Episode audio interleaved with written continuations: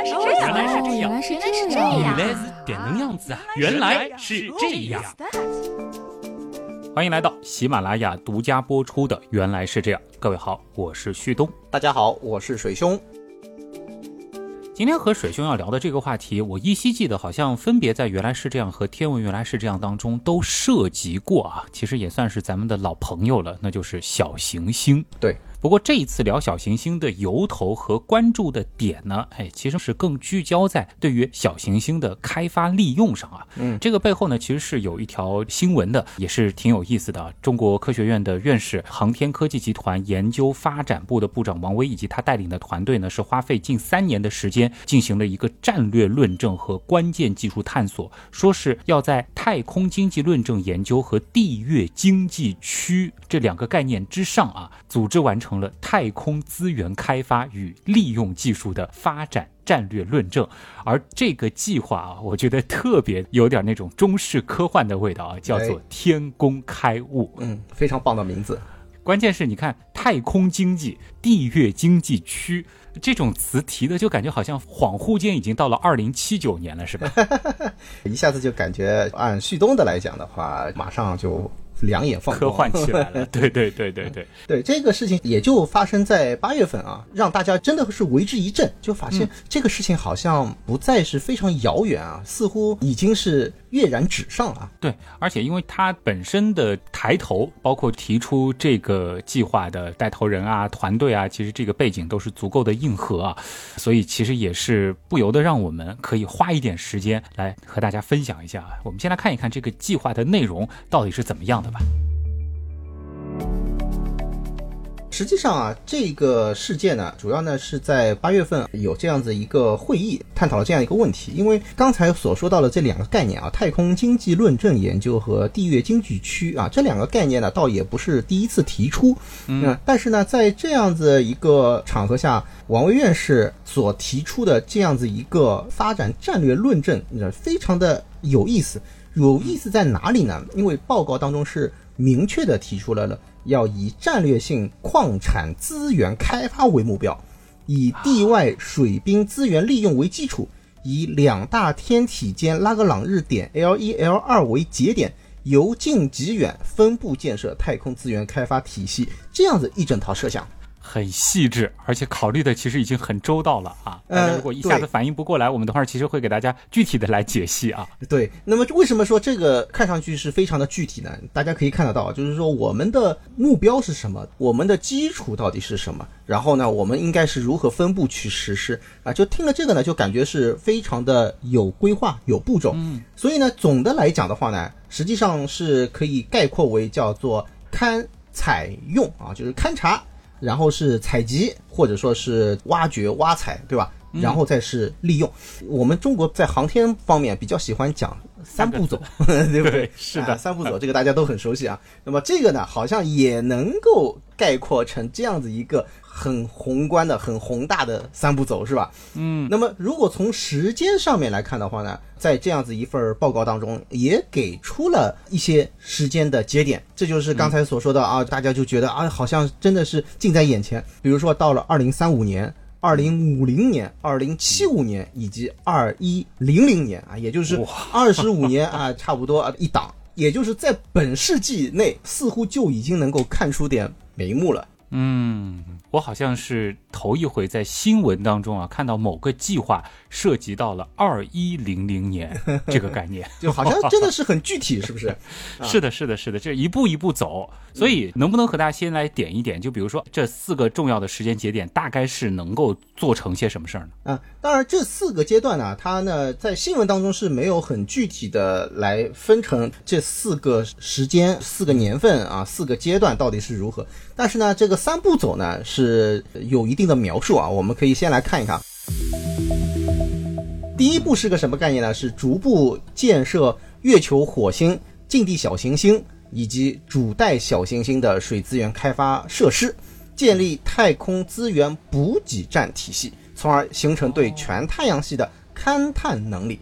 哎，实际上，旭东对这个还是比较熟悉啊，一听这个能够去解读出来，是吧？你看 这几个星球：火星、月球、近地小行星、主带小行星啊，这个也就是说我们的前进基地。那么另外一方面的话呢，围绕着这个水资源开发，我们重点呢是要开发设施，对吧？水资源开发的设施的这种建设。那么它的一个核心的目标，第一步实际上是要具备就是面向太阳系进行勘探这样子的一种能力建设。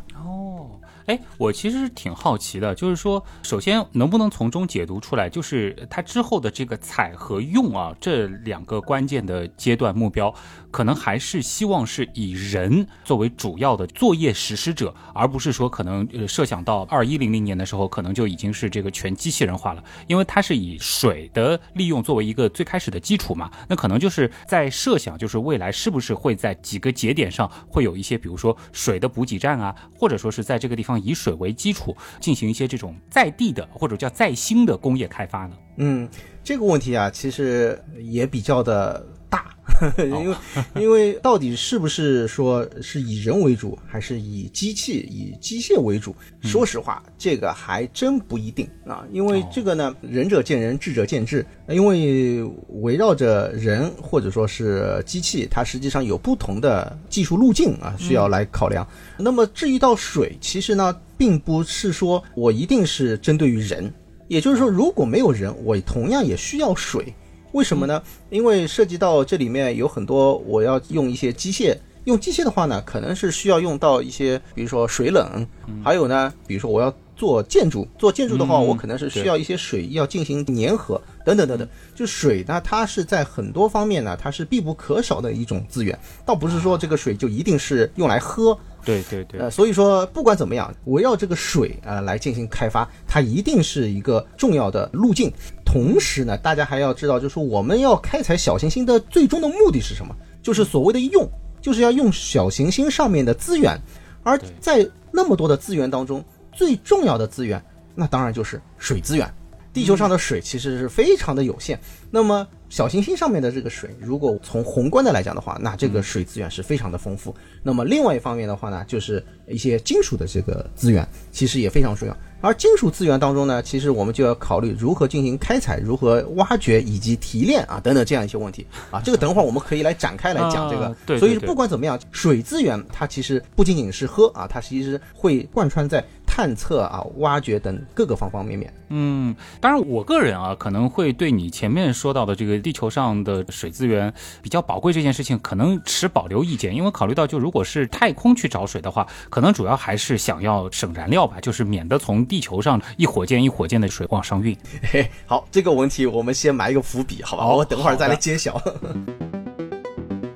那么这个是勘的部分啊，勘完了之后，那可能就是要采了。嗯，这个采的话，就是先验证我们具不具备。把这样子的资源采集回地球，这样子的一个能力是吗？对，就是说这个呢，它不仅是我们所说的这个采集啊，它实际上呢，你要看怎么样叫做采集，因为现在实际上我们已经是有了好几次所谓的地球以外采样的这样的一个经历啊，就是包括月球也算，对不对？嗯，小行星、近地小行星其实也有啊，龙宫啊、贝努啊，贝努还在路上。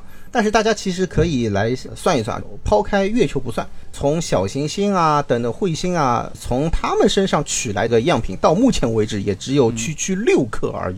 六克啊，大家注意啊！是的，对。那贝努小行星呢？因为奥西里斯还在路上，那么如果说他回来之后呢，有望可以一下子就增加到五六十克啊，五六十克这样子一个规模，这还是比较可观。所以说，我们天宫开物计划当中这个第二步呢，说的是什么呢？是建设太空资源补给站、太空运输通道、地外天体采矿站、太空资源加工站。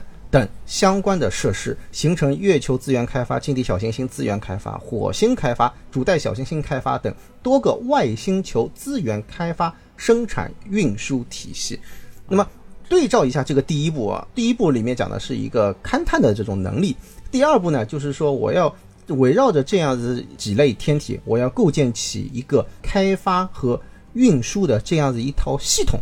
那么这个系统不是说我就是去一次我就踩一次，它实际上是要进行一个能够持续能够进行发展，并且。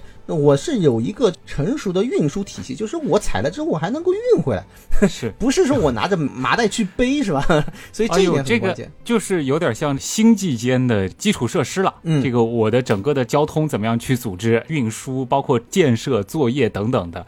这个真的是有点太阳系大开发的意思了。听你这样一描述啊，感觉好像就是在有一些太空背景的建设类或者是建造类游戏当中 才会提到的一些概念，现在真的是已经跃然在纸上了。哎，对对对，确实有这种感觉。那么到了第三步呢，感觉真的是更科幻了啊。第三步呢是重点布局空间进出、太空运输、太空补给、太空采矿。太空资源加工技术，重点呢是突破低成本资源返回、航班化空间资源运输、太空资源补给站、地外天体采矿站、太空资源加工站等共性关键技术。就是你你看着这几个，我们可以从几个方面来分析啊。一个就是说，从整体的空间上啊来讲的话，第一步呢，实际上是有几个针对性，但是呢，重点呢，实际上还是在于我们自己的这个能力的建设、能力的培养上面。到了第二步呢，实际上就是有点上啊来开花，也就是说，围绕着月球、火星、近地小行星和主带小行星。这几个点上面的都能够具备采矿的能力啊，以及呢相应的一些运输的系统。到了第三步呢，实际上是从一个更大的面上形成一个体系。你可以把它想象成，就是说把这几个工厂，或者说是除了这个工厂以外，还有呢我们讲一些运输系统、我的补给站啊等等等等，这些呢全部能够打通，变成一个系统化、常规化、航班化啊这样子一个概念。也就是原来我可能说是我要去采矿，那好我就派一个飞船过去，一次成功了之后呢，我就可以再多派一个。使我的能力再去提升。如果成功了之后呢，我再多派一个过去，我可以形成一个我的技术能够稳固，同时呢，我能够源源不断的能够去进行开采了。然后到了第三步呢，实际上它还不仅仅是这样，它是一种航班化的。航班化的就意味着什么呢？这些技术已经是非常的成熟，嗯，同时呢，这些东西呢都已经是什么成本要。进一步的降低，就成为我们一个非常非常熟悉、能够信手拈来 这样的一种感觉。大家可以去想象一下这个东西，比如说我们要到某个地方去旅游啊，这个旅游一翻啊，翻开来发现没有航班，没有航班，我们就不能去了吗？也不是啊，我们可以组团啊，大家组团之后呢，我们可以包包机，来，包机前往，这就是所谓的是什么？就是在第一步、第二步当中去实现。但是呢，如果说是要开发，要把成本降低之后呢，然后呢就可以形成一个，就是啊，真的就变成一个航班，我可以多次的我都可以去，所以这就是它的一个区别。所以你要讲，就是说天工开物到了第三步，那真的就是可以感觉到，就是整个太阳系的资源的利用啊，都能够实现了啊。所以到了这个阶段，我们说所谓的用，已经不是说是拿来做做实验啊这样子的一个性质的使用了，对，是要让它真的某种程度上是已经产生经济效益了，或者说就是我们去太空采某些资源，它是可能从性价比上，甚至是要比从地球上去获取它们要来的更划算的。哎，旭东讲到了一个非常关键的一个因素啊，就是经济效益，或者说我们能不能获益。这点很关键，就是现在我们去搞深空探测啊，包括我们做的那么多的科研，对吧？我们去观测小行星啊、探月啊、近地轨道做空间站等等啊，这些行为大家都知道，大部分来讲的话，其实都是往里面砸钱，是不是？除非我们讲就是像有一些大工程，阿波罗啊这些呢，它是在更大的范围当中啊，你要看更大的系统来讲的话呢，它可能是有很多的收益的。然后呢，到了未来这个小行星的开采，天宫开物计划，它所要瞄准的，它一定是要回本的啊，这是很重要的。那么，怎么样能够去回本？实际上非常关键的一点就是要把成本要降低。所以大家可以看到，第三步当中就非常强调的是什么呢？突破低成本的资源返回的这个问题，包括空间进出。所谓的进出，就是说，比如说我们要进出地球大气，这个是一个进出；火星进出。月球这也是进出，这个都包括在内。那么这些内容合在一块儿，我们一定是要能够赚钱，或者说是获益。那这个事情它才能够划得来，才能够持续的能够做下去，对不对？难道真的要开始考虑地球甚至月球和火星版的太空电梯了吗？当然，这是属于具体的技术方面。那么啊，因为太空电梯它也要具体到到底是做什么用啊？我是运输人的还是运输货物的啊？我相信真的到未来的话，会有一些针对性我先规划了，然后看什么样的团队能够拿出什么样的绝妙的方案，最后应用到这个环节当中去。对对对，因为你的目标不一样、啊，那可能是是开发的技术啊，还有这个相应的一些航天器或者一些装备，它都会不一样。这里其实我还想请水兄给大家来解释一个点啊，就是这段论述当中其实是提到的要以两大天体间拉格朗日点 L 一、L 二为节点，由近至远分布建设，对吧？这个是怎么一回事儿？然后这两个节点为什么那么重要呢？好，这个问题其实也是非常的好。那么这个呢，实际上就可以来探讨另外一个刚才所提到的一个问题，就是地月经济区啊，就是这样子一个概念。实际上，这个概念呢，也不是说这两年才提啊。实际上，我大概印象当中，在可能三年前我就看到过相关的文献，其实就在讨论，就是所谓地月经济区。那么从地月经济区，如果我就简单的说一张图啊，就是勾画一下，这个实际上大家可以和我一起来想象这样的一个问题。所谓的经济区，实际上就是把地球和月球，我可以把它连贯起来，也就是说整个地球和月球之间的这些空间都为我所用，形成一个我们所谓的一个联合体啊，或者说是一整个空间。那么这里面提到的这个拉格朗日点，就比如说。地球和月球它有拉格朗日点，对不对？那么地球、月球 L 一啊，也就是在地球和月球之间啊。L 二点大家都知道，现在是那个鹊桥啊，我们的中继卫星在拉格朗日点 L 二点啊，它主要是能够给月球背面去进行这个通信的啊，来中继，对不对？那么，如果我们来想象一下 L 一点，因为它是在地球和月球之间，而且呢是可以跟随着月球一起绕着地球来公转的。那么，如果说我在这一点上能够进行相应的部署的话，那就意味着我就有了一个中间的跳板，对不对？对，哎是的，是的，这样的一来比较稳定。对，比较稳定。那所以说，地球和月球之间呢就能够联系在一起。那么这样子一来的话呢，你就可以想象成一个地月空间经济区啊，这样子一个概念。那么既然要叫它经济区，那是因为什么呢？这个地方它实际上可以把它想象成，就像我们一个上海有洋山深水港，对不对？然后就相当于它是一个节点一样的，因为我们可以看南北东西，它是一个非常重要的一个中转，是不是？所以你就想象，能理解，哎，就是一个中间码头，对对对吧对对。以后可能就会有叫地月第一拉格朗日点空间码头，它 可能就是这个地球到月球或者是月球到地球的这个货物的中转，然后与之对应的那个 L 二点那个空间码头，其实就是地月经济区向比如说火星经济区或者是什么主带小行星经济区哎进发的一个空间码头。对对对对对，这个点呢，实际上是有一个名称的啊，这个名称就叫做地月 L 一点综合服务站。名字都想好哎、了，怎么样？这个这个是有一个名字的，挺酷的啊当然，这个名字也不是我起的，这个实际上是这个包为民院士啊，他实际上已经有过这样子一个规划。实际上，这个点呢，还不仅仅说是 L 一点啊，这个地月啊拉格朗日 L 一点，它其实还有包括什么呢？包括我们地球的这个近地轨道啊，实际上呢也有包括近地轨道综合服务站。那你可以把它。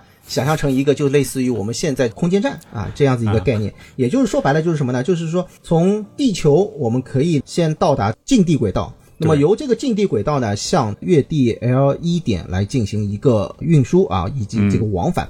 那么从 L 一点来出发的话呢，它可以到月面啊来实施着陆啊、开采等等。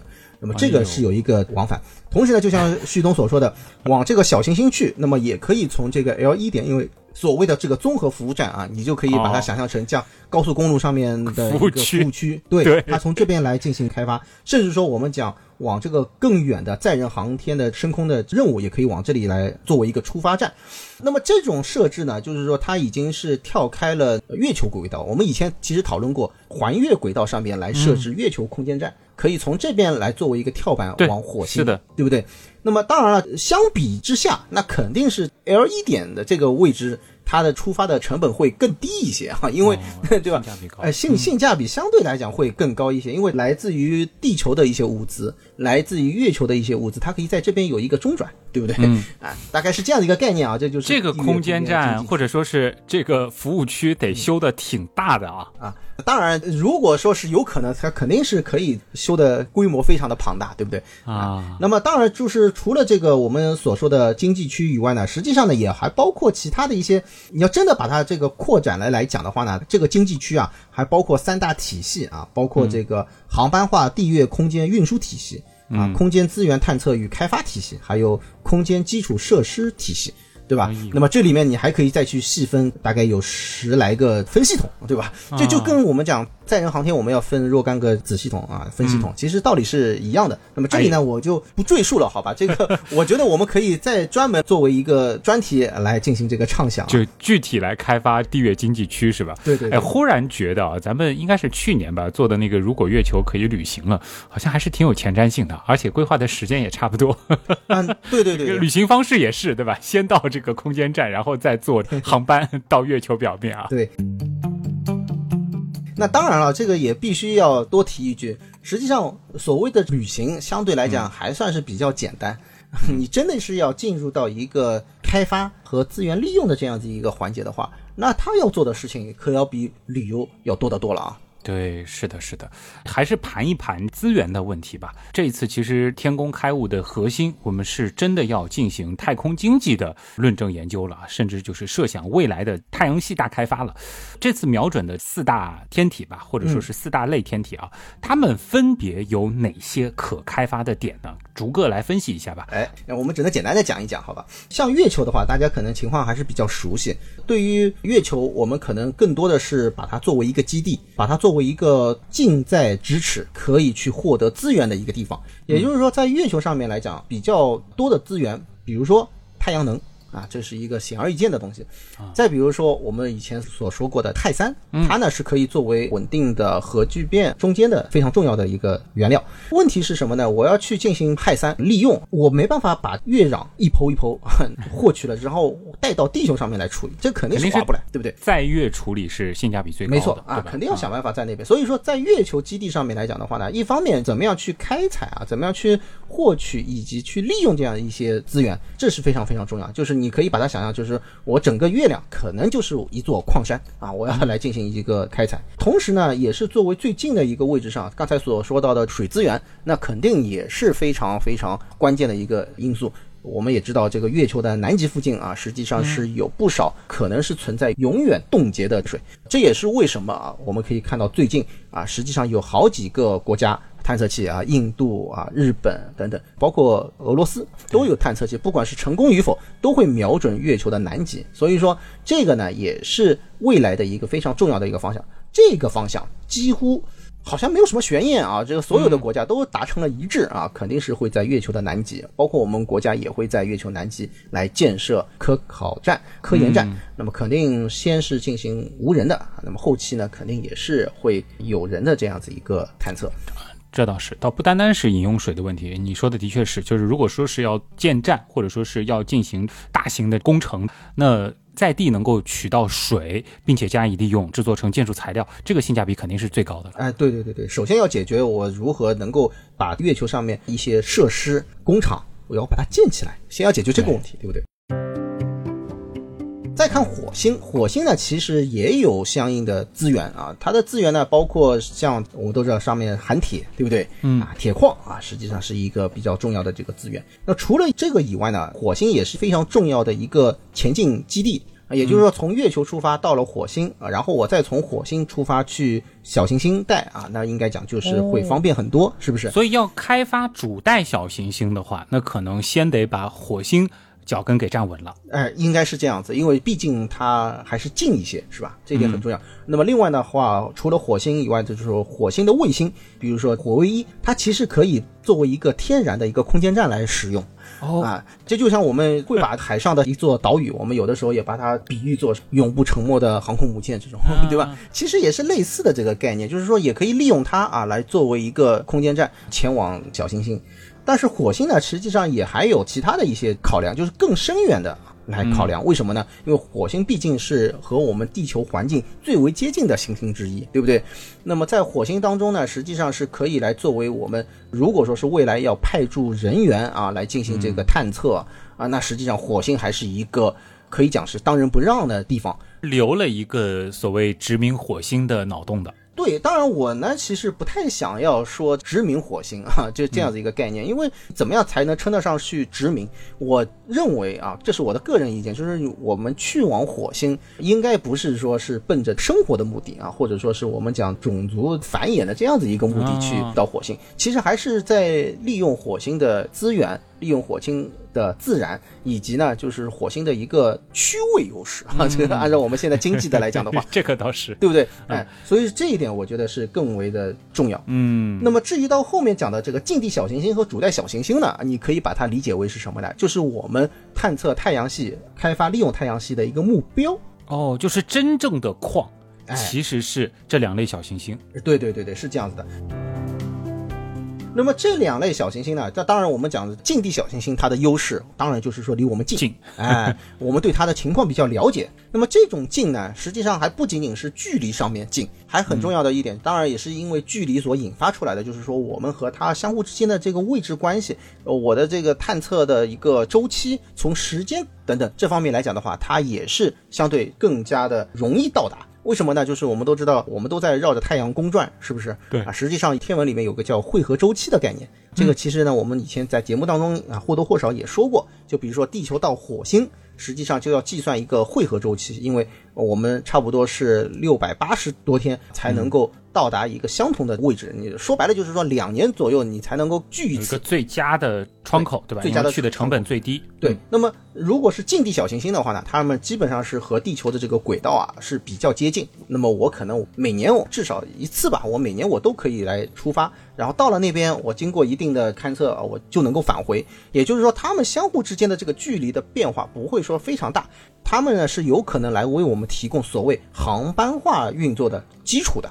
啊，所谓航班化嘛，那我肯定是最好这个航班的频率次数能够越多越好，是不是？啊，对，这样才好啊。存不存在这种可能？就如果是以近地小行星为例的话，可能就是比如说派驻一个人或者是机器人组成的这个作业小分队，然后在那儿可能就驻守个差不多一年的时间，等他到接近汇合周期的时候，就有一个航班化的往返进行一个轮换，包括资源的补给啊，包括这个采到的一些有价值的东西运回拉格朗日点那个综合站，都是这样子来操作。对对对，这完全是有这种可能，而且呢，就是像这种呢，它呢可能就没有一个很严格的一个汇合周期的这样子一个。考量了，就是说，如果说是未来成本能够降低的话呢，可能是不需要花费过多的，就是我们讲显著的差异啊，也就是说。我近地和远地，我可能我就不是特别的在意，因为它相对来讲和地球之间的距离不会说像火星一样变化那么大，从五千多万千米到这个两亿多千米 那么大的差异啊，那它不存在。那这样的话呢，它就可以源源不断的来往返运输了，对吧？只是说可能在比较近的时候，我们比如说。大件儿的东西运来运去，相对可能性价比会高一些。但是你说真的，就是派个小分队啊，这个轮换一些队员，那可能也不用考虑这些。哎，对对对，还有呢，就是近地小行星啊，毕竟啊离我们比较近，我们对他们的这个观测也会更加的丰富啊，更加的完整，是不是？那么我就可以比较清晰的去掌握小行星上面的资源如何，然后呢，这个小行星它可能是需要我投入多大的力量。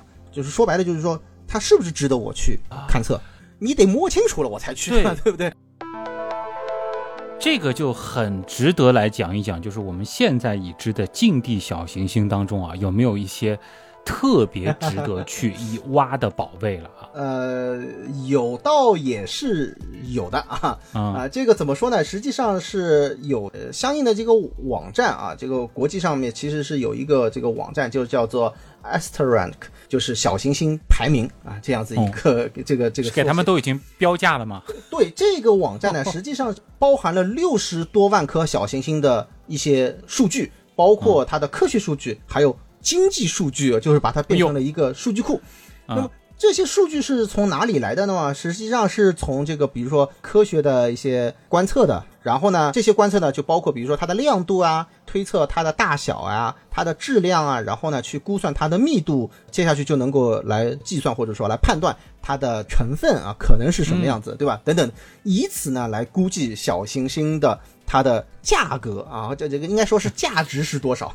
然后呢，你就可以去进行评估啊，我这个成本啊，或者怎么样，等等等等，对不对啊？大大概是这样子一个逻辑。我只关心特别值钱的那些 啊，给我们说几个吧啊。OK OK，那么既然是这样啊，这个实际上大家可以到这个网站上面可以去看，它实际上是有一些排序，比如说就是我们讲性价比啊，比如说目前它给出的性价比最高的，印象当中好像是那个龙宫啊，嗯，因为这个龙宫呢，它距离我们是非常近。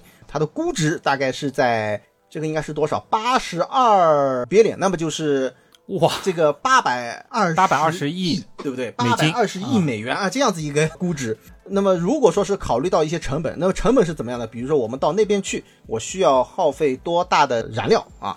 那么最基本的一种算法就是看它的加速度啊，就是我要提供这个加速度是多少。那么我们在航天当中有一个叫做 delta v 的这样子一个概念，对不对？它的这个速度的一个增量的话呢，是要达到四点六六千米每秒。那么按照这个成本来核算的话，它或许可以给我们带来大约三百亿美元的利润。哦呦！还是大有可为的，对，利润不低了。这个利润是相当高了，所以说它这个性价比它是排名比较 比较靠前的。它上面是什么好东西啊？那么值钱？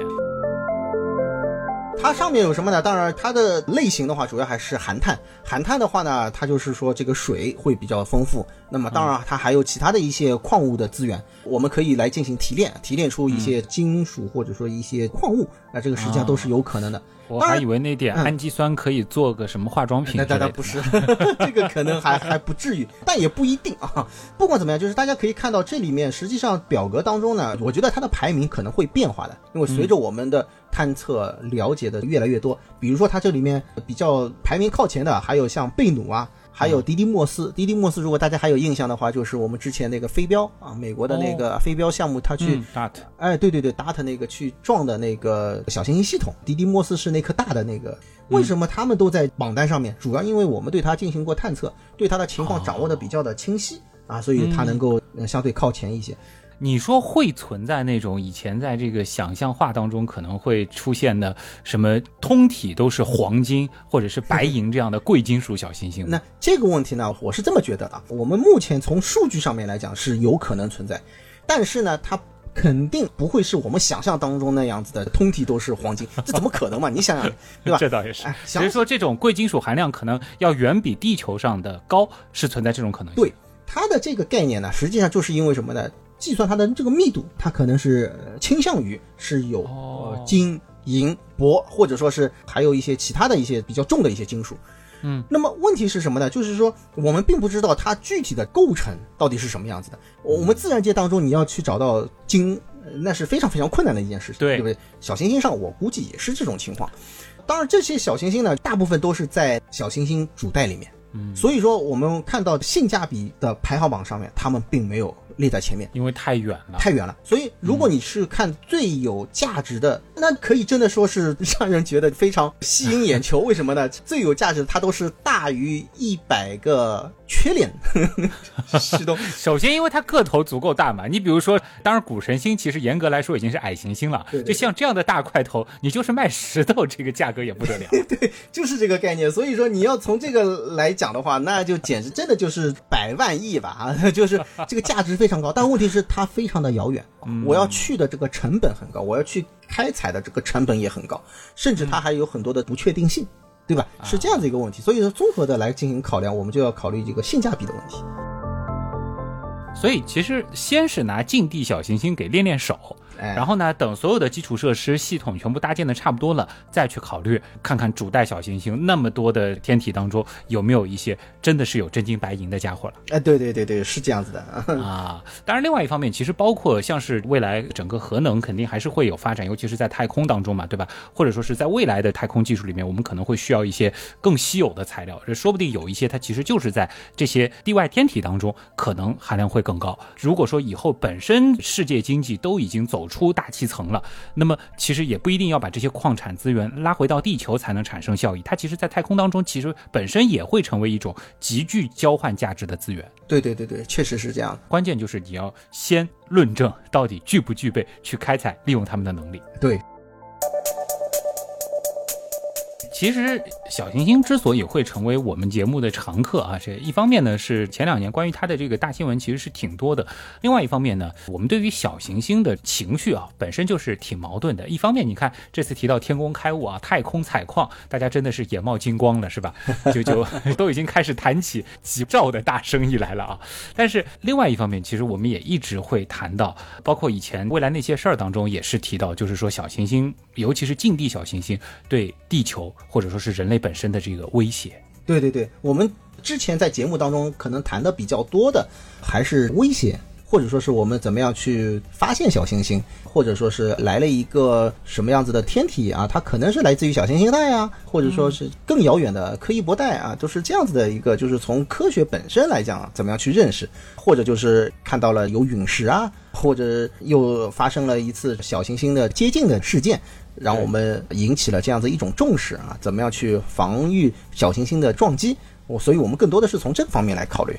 但是这一次的比较特别的点是在于，我们是把它当做一个资源，以及在未来我们肯定是要去开发它的资源，这样子的一个视角来去审视它们，感觉好像又不太一样了。对，那么说到这个呢，也正好呢，因为一方面就是前不久这样一条新闻，实际上是引起了大家的浮想联翩啊。我们是正儿八经的把这件事情摆上桌面啊，呃，我们由权威的专家来提出这样子一套战略的考量。那么另外一方面呢，也很凑巧，正好是八月份呢是上海书展，上海书展上面呢也是我近期翻译的一本书啊，这个出版，恭喜，对对对，谢谢谢谢。正好这本书呢，它的名字呢就叫做《小行星》，它的有一个副标题就是“爱、恐惧与贪婪如何决定人类的太空未来”。哎呦，这三个情绪词“爱、恐惧与贪婪”。好像刚好就是契合了我们前面谈到了我们对于小行星的这种矛盾的心态啊。哎，对对对，是这样子的。写这本书的作者呢，他也是非常著名的啊，就是马丁·阿尔维斯，非常著名的小行星的一个科学家。他呢，实际上更多的是去研究小行星的一些，就是属于科学部分，就是我们所说的他的情绪当中，比如说爱，它实际上更多的就是聚焦在我们对于小行星的偏爱喜好，实际上就是来自于它很奇妙。因为小行星，你看在太阳系当中分布了那么多，现在目前来讲的话，已经是大概有一百三十万这样子一个体量啊，小行星的这个规模。那么近地小行星的话，也已经是突破了三万颗啊，就是截止到去年年底的话，已经是突破三万颗。嗯，和我们比较熟悉的，其实也已经很多啊，有很多都有了小行星的命名，是不是？是的，是的，而且这个其实本身就是包含着人类的爱的，一些伟大的科学家呀，一些著名的人物啊，对吧？他们可能都会被用来命名一颗小行星，这个其实也是表达。了我们对于他们的一种爱，对对对，是这样子。那么这位作者呢，实际上他还比较的特别的一个身份，就是说他以前呢，实际上并不是做小行星的，他是哈佛史密森天体物理学中心的天体物理学家，他以前所关注的都是什么类星体啊。X 射线，这个差的很远啊，一个是特别远的东西，对，然后他后面开始感兴趣的是特别近的东西，对对对，所以他现在呢是更多的去关注一些小行星，而且呢他也比较致力于一些科学传播方面的东西，所以说呢也有一颗小行星九千两百八十三号小行星也是以他的名字来命名。所以能够看得出，他对于小行星也是充满着爱，对不对？嗯，这个是。其实有一群天文爱好者，好像就有一个毕生追求的梦想，就是可以发现小行星。没错。所以呢，就像刚才旭东所说的，这本书呢，他在提到三种情绪，实际上就对应的是什么呢？热爱，就是我们讲的是对小行星的科学的研究。嗯啊，如果说我们讲到恐惧，那实际上是讲到如何应对小行星的威胁。那么最后贪婪，哎，那就是我们今天所提到的小行星的勘探、小行星的挖掘，实际上这个就是体现了我们对于它的贪婪，对吧？所以说，我们对小行星的这个情绪确实是比较的复杂。要这样说的话，我们以前讲小行星防御的那一期，就是切中了恐惧，对吧？对那爱的其实是更多啊。以前通盘介绍小行星的，包括讲这个小行星上氨基酸的这种，其实都是属于爱的范畴。哎，对对对，然后今天 真的就是切中贪婪的范畴了。对对对当然，我们说这个开发利用，它其实也是一种爱的表现嘛，就是我们造福后人嘛，是吧？对对对，所以他这本书呢，就是有意思，就有意思在这一点，就是说，它的整个一条主线，实际上我觉得它也是由近及远啊，层层递进。也就是说，从最早我们不了解小行星到底是什么样子的天体，我们怎么样去发现它，然后发现它又越来越多，从而呢，我们又对它分布啊等等，就是有了更多的了解。然后呢，我们就知道了啊，原来呢，它实际上对于我们地球啊，有可能也会构成一定的这个威胁。在这个过程当中呢，它也是讨论了形成地球上面有很多个陨石坑的。可能就是来自于这样子一些比较大型的这个小行星的撞击。那么同时呢，他也探讨了这个问题，在防御小行星的过程当中，可能科学的这个力量还需要有更多的投入。我们现在还远远不足以来防御这些小行星的威胁，嗯因为我们有很多还尚未发现，或者说是它是来自于太阳的方向，我们很难进行这个提前的预警，还有这样的一些问题。它当中也提到了一些比较有意思的一些故事。我们都知道小行星的防御，我们以前节目里面呢也是稍微提到过一些。其实那一次讲的还挺多的，嗯，还讨论了非常多种方法。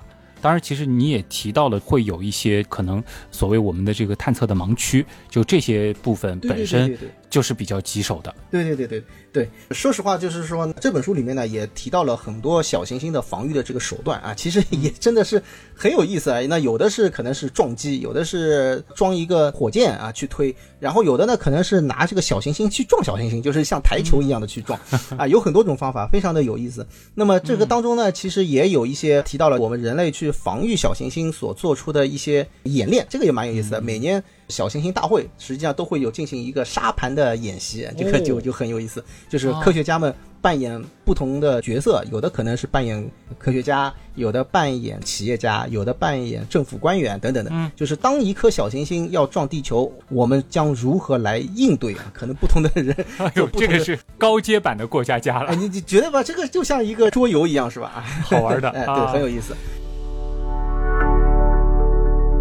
其实我个人特别喜欢这本书写在封面的蓝色字写的那一小段话，就是如果我们能够开采小行星材料并获得利润，那么我们就可以成为一个覆盖太阳系的文明。哎，没错，这个实际上就是我们前面其实也提到了啊，就是要获取利益，它才能够真正的是我们走向太阳系，它是一个可持续的发展的基础，对不对？嗯，一方面呢，其实它会成为一种我们进一步去拓展太阳系、探索太阳系的一个动力，因为它有利可图。另外一方面，小行星它本身可能也会成为我们覆盖太阳系的一个重要的物质来源、材料的来源。对对对对，他提到的一个概念啊，就是说我们现在所做的一些事情都是由政府来投资啊等等。嗯你如果你要更多的进入到小行星的探测，进入到太阳系的开发，那么一定是需要有更多的资本来进入。那么这些资本它怎么才能够进入？它一定是什么？就是有利可图，它才能够进来。所以这个是我们也也不必去避讳它，嗯呃，肯定是要经过这样子一个发展。那么在这里面呢，提到的鲜明的一个例子啊，就刚才我们所说到的这个水的问题。刚才旭东就问了，对吧？哎，我问的这个问题，哎，嗯，对，这个水到底是只要拖到地球上来，还是怎么？其实并不是这样子来考虑。他这个书里面其实也提到了啊，就是如果说我们把太空拉过来的水拖到地球上面去卖的话，它一定是卖不动的，对吧？这个价格很高。是啊，那么如果是在太空当中，那就是有价值了。也就是说，太空里面的水可能就是什么？我们讲叫做靠山吃山，靠水吃水。太空的水就在太空来使用。因为你想，就是从地面如果要把水运到太空当中去，那价格是非常的昂贵，对不对？嗯，哎，对，那么如果说能够从太空当中来进行取水的话，那么这个问题就迎刃而解。同时呢，还有一些水，它可能也并不是饮用的，比如说是来抗辐射，它需要用水来构建抗辐射的这样子一个屏蔽层啊，或者就像我刚才讲的，就是在机械当中，我可能是需要用到这些水。那当然，这些水就是来自于太空是更好，所以我们就需要去挖掘小行星当中的水，要把这个水的成本也要给它降低下来。感觉我已经可以构思一个一百年后的那个霸道总裁的那个小说，然后这个霸道总裁的这个人设就是太阳系当中最大的太空用水供应商，嗯啊，这样子的一个创始人，然后发了大财，是吧？以前我们讲这个什么家里面有矿，对吧？啊就，坐拥一座金山啊，以后不是，我是家里面坐拥一座水山，这对，个就我我太空当中有颗星，这个不得了啊！对，不过其实反过来，水的生意在地球上本身也是大生意，哎，对，对吧？这个矿泉水都造了首富出来了。啊，那那是这样子的。另外一方面呢，这个也是想要跟大家介绍，就是刚才节目当中所提到的很多的一些内容，实际上这本书里面也都有涉及到啊。它其实写的面也很多，而且写的也挺有趣的啊。那么其中有一点，我觉得特别想要拿出来跟大家来分享，就是什么？就是说为什么我们要挑那些近地小行星啊，包括这个主带小行星？其实我刚才也提到了，就是你得挑选，就哪一些真正的我要去，可以去，值得去的。那么在这个书里面呢，他其实也提出了一个非常有趣的一个公式啊，或者说有一个方程来衡量我对于小行星是否可以采矿的这个方程。啊哦它把它叫做小行星采矿方程。嗯，说到这个方程的形式啊，我相信有很多天文爱好者是一眼就能够看得出来，因为它是仿照著名的德雷克方程来写的。对，啊，德雷克方程啊，大家可能知道是衡量我们银河系内拥有高智慧生命的它的一个概率，或者说它的这个数量是多少，它是来计算这个东西。那么相类似的，在书中就是阿尔维斯呢，他提出的这个小行星的采矿方程呢，它的目的也在于这里啊。那这个方程是怎么样的呢？这个方程呢，其实也有一系列的因子相乘来得出的。也就是说，它要得出的一个结论呢，就是这个小行星采矿的一个数量啊，到底是多少？它的因子呢，包括比如说小行星的类型，就是类型因子啊，就是说我们可以通过这个小行星的，比如说它的颜色呀、光度啊等等，我们来判断啊，它大概是属于哪一类的小行星。接下去呢，就是一个叫做矿藏的因子，也就是说，这个小行星它可能拥有什么样子的矿产，比如说是水呀、还是金属啊，还是怎么样，来判断就是它的这个价值是如何。然后第三个呢，叫做可达因子，就是说我这个可到达性到底是怎么样。这个可达因子呢，实际上就相当于是我的火箭。如果说我要到达这个小行啊，星，说得通。对对这个成本吧，其实比如说我搞航运也是啊，同样的东西，我从东南亚进口和从南美洲进口，那如果质量都差不多的话，那肯定选近的嘛。对对对对对，所以呢，它呢，其实你可以理解为也是一个因子，这个因子呢也是百分比，如果是百分之五或者百分之二可以被我们到达的，那么大家想啊，这个呃数字一乘的话，这是不是就变得很小了，对不对？嗯啊，还有呢，就是工程因子或者叫做工程可实现因子，也就是说到达那个地方呢，我就要考虑这个小行星是不是可开采，是不是就是说真的是能够在这个上面来进行工程的一个开发。当然了，这个因子呢，如果说你比较乐观的话，你可以把它设为一，就我认为所有的都能开发，对吧？当然具体来讲，我可能我要到了那边，我要去经过一番研究之后，我才能够得出一个结论，对不对？对。还有一个呢，就是盈亏底线到底是多少啊？就所谓的盈亏底线的话呢，就是说我可能我对于它到底是开采多少。这涉及到投资了，对吧？对对对对对对，就是说这个我必须是要有一个目标，对我到达一个什么样子的目标，我才能够作为就是我可以来进行收益平衡了，起码是啊。平衡点到底是什么？那么这一些把它乘在一起，那么就得出来了我们真正的我们所要得到的答案是多少。所以这个其实是一个非常有意思的一个思考的逻辑，对不对？对，我觉得把一个问题啊具体的去拆解、去分析的这种方法还是很可取的，甚至是可以适用于我们看待很多生活当中的一些感觉比较难进行量化分析的这种问题。对对对对，是这个问题。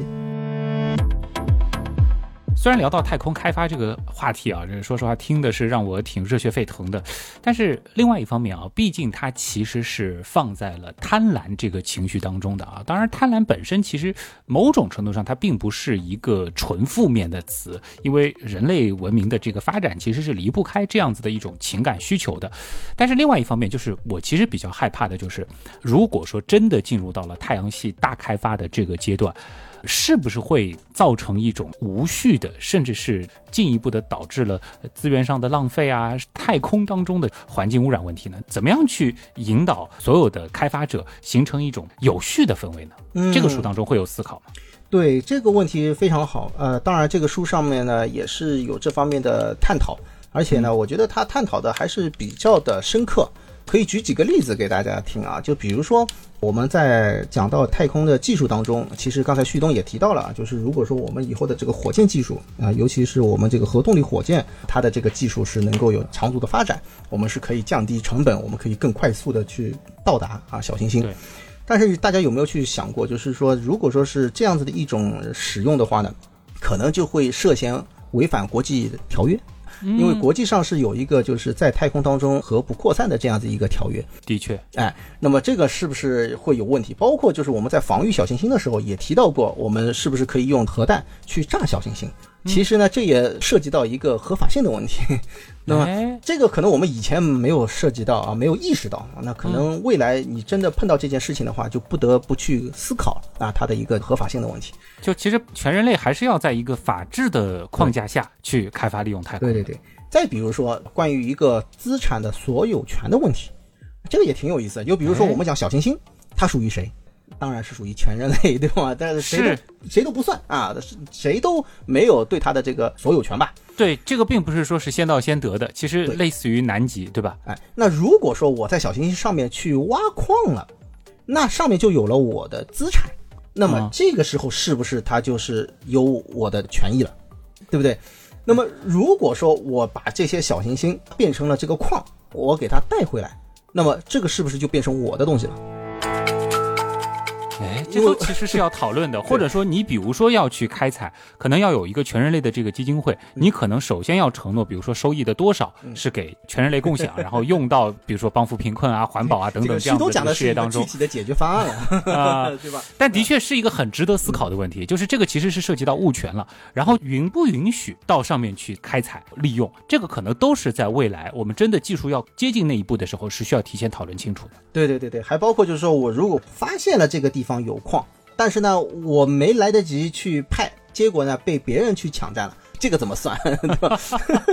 还真的是很现实的问题，对吧？我觉得甚至到后期，小行星的发现者具不具备一定的所有权，是吧？对对对，这个呢，实际上就是相当于，如果你真的是要考虑到未来啊，有资本的介入，那同时呢又有那么多的利益可获得的这个时候，确实它就成为了一个问题，成为了就是我们需要在全世界的范围当中，需要大家在同一个法律框架。以及全人类的共同认识的这种情况下再去做，那么如果说按照我们今天所说的，在未来一百年当中就有可能是实现这样子一种开采的话，实现这样子一种资源的获取，那么我们是不是要从现在开始就来探讨？它的一个法律框架。对你别说，好像我们以前觉得社科好像离太空探索挺远的，但是现在想一想，如果说真的到了这一天，真的可能是需要开展，比如说什么星际物权法的研究，对吧？对，或者说是什么太阳系经济学呃相关的这种研究，其实都是非常有必要的。是的。当然，这些问题就先交给我觉得起码五十年之后的人类吧。但是我们现在可以先思考起来啊，为到时候的大辩论打下一个坚实的基础。原来是这样，就是这样。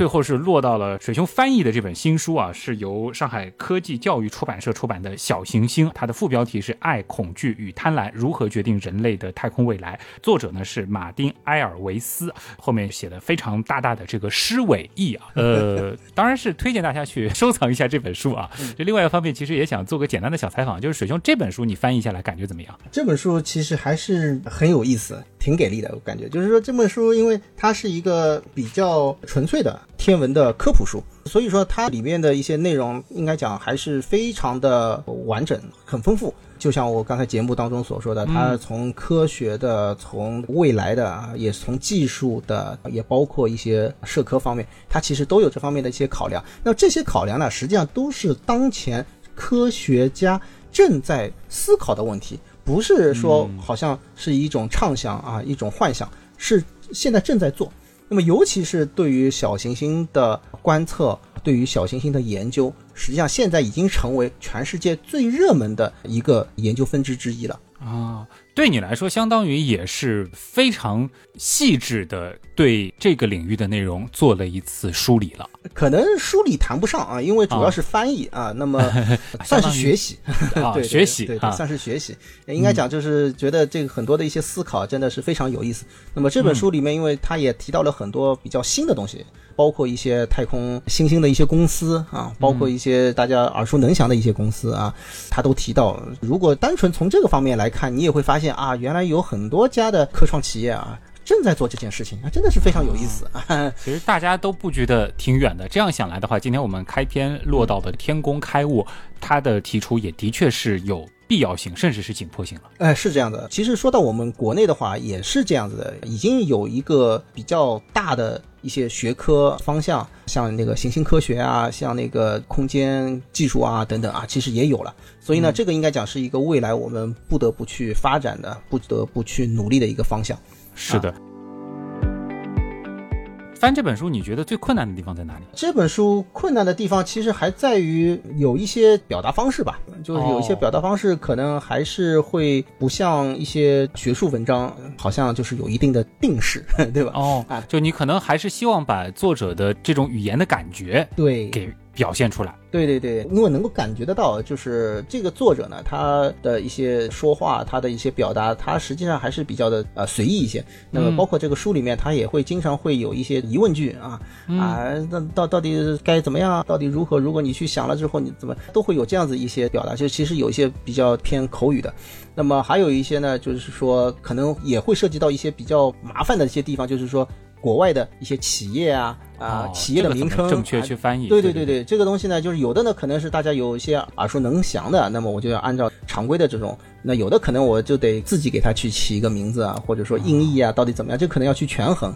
嗯，那么还有呢，可能是来自于这本书翻的过程当中呢，其实也挺折腾，说实话，因为也是正好经历了疫情的这段时间，哦，啊，是对我来讲是一个非常重大的一个打断。一打断的话呢，翻译其实也会有这个问题，就是前后可能会有一些错乱，或者说是前后不一致啊，或者怎么样的，会有这个问题。就是哪怕我自己翻翻译的这个语言当中，可能也会有一些表达方式、习惯性的表达，可能前后会有一些不太。一样，这个实际上阅读起来还是会有一些打折扣啊，这个我觉得也是一个比较大的问题。您还是过于谦虚了啊！我翻了几页啊，抽样式的阅读了一下，我觉得起码水兄整个行文啊还是非常流畅的，而且不会感觉到非常明显的翻译的痕迹，很像是一个中国的 天文学者写出来的感觉，而且可能本身这个文章的底子也是非常的好，看起来我觉得还是比较通俗的，虽然是个大部头啊，但不会有那种很大的阅读压力，是可以就是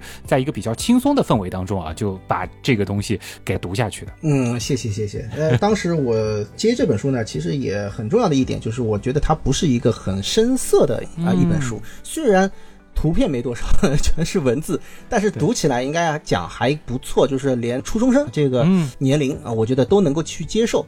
而且呢，这本书呢也非常感谢科技教育出版社啊，他是把这本书也是纳入了哲人石对系列。我正想说哲人石，如果说喜欢看这种相对来说比较硬核题材的书籍的朋友，一定是知道这个系列丛书的啊。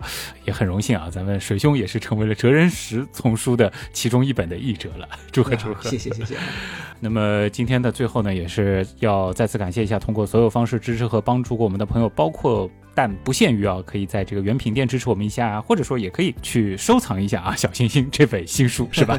对对对对对，原样的发展真的离不开大家。我是旭东，我是水兄，咱们下期接着聊，拜拜。